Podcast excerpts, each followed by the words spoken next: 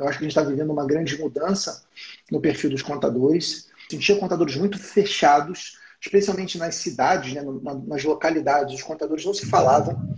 Até hoje, Stephanie, tem muitos empresários contábeis aqui do Espírito Santo, é, grandes empresários contábeis que eu não conheço pessoalmente.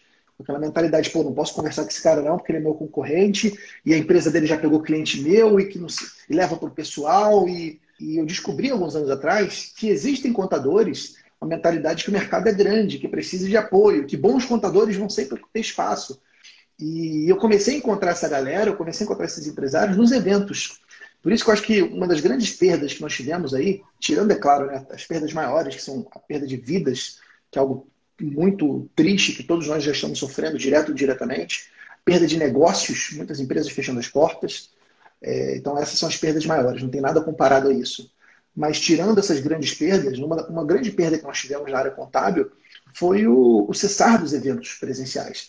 Eu participo de eventos contábeis desde 2015, 2016, e, e é incrível como as pessoas com as quais eu encontrava nesses eventos, muitos viraram meus amigos, todos eles cresceram. Nesses cinco, seis anos, todos eles multiplicaram o tamanho dos seus negócios.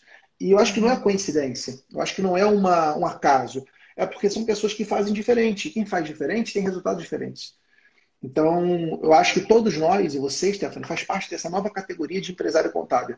Um empresário contábil que troca experiência, um empresário contábil que pede ajuda, um empresário contábil que ajuda quando é pedido.